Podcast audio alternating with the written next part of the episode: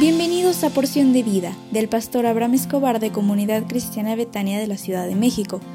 Prepárate porque hoy recibirás un mensaje para ti.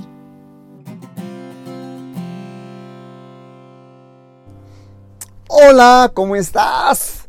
Gusto saludarte en esta, en esta mañana. Y yo te quiero pedir con todo mi corazón que nos unamos tú y yo en esta hora en un cántico de unidad para agradecerle a Dios por la rica bendición que ha derramado en nuestra vida desde tiempo atrás. Tienes capacidad de respirar, de ver, de oír, de comer, de sentir, de, de poder disfrutar, de caminar. Dale gracias a Dios por todo lo que ha hecho contigo. Hoy concluimos la serie El poder de la bendición y espero que haya sido de bendición para tu vida. Hoy concluyo con el tema Recibe la bendición de Dios hoy. Isaac pronunció su poderosa bendición para su hijo Jacob y le dijo en Génesis 27, 28 al 29, Dios pues te dé del rocío del cielo y de las grosuras de la tierra y abundancia de trigo y de mosto, sirvante pueblos y naciones se inclinen a ti. Sé Señor de tus hermanos y se inclinen ante ti los hijos de tu madre. Malditos los que te maldijeren y benditos los que te bendijeren.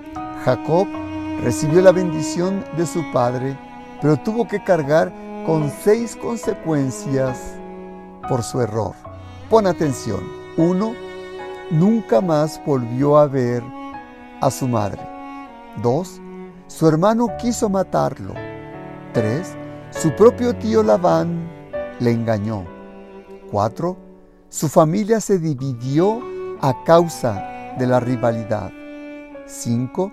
Esaú llegó a ser fundador de una nación de enemigos.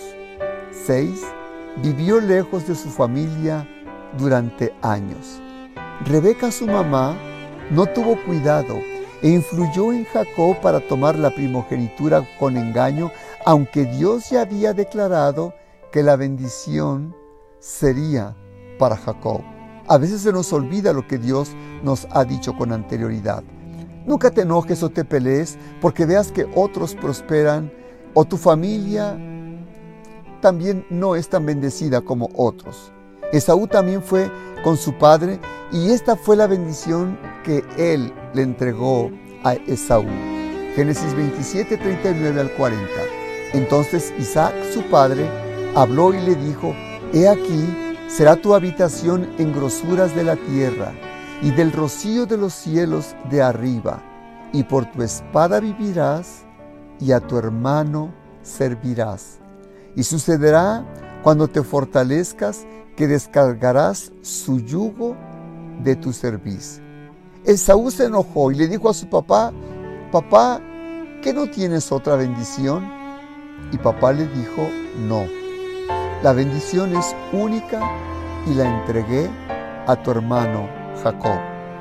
La ira en Esaú, así como en muchos hombres y mujeres, producen celos que les ciega y no pueden ver los beneficios que tienen de parte de Dios.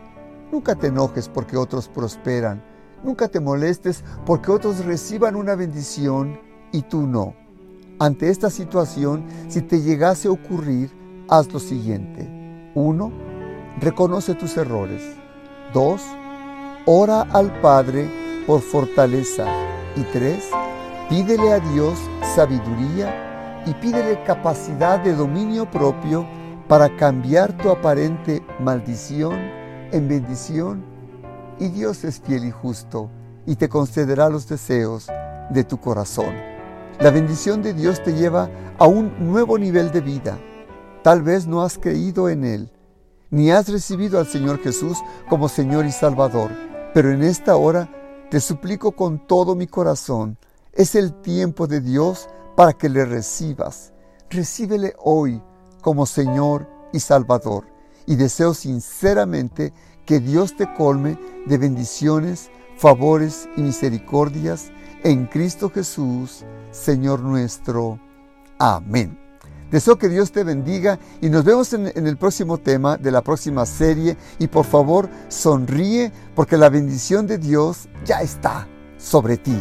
Así que dale gracias a Dios porque tienes capacidad de respirar, de ver, de sentir, de trabajar, de amar y de reír. Disfruta la vida.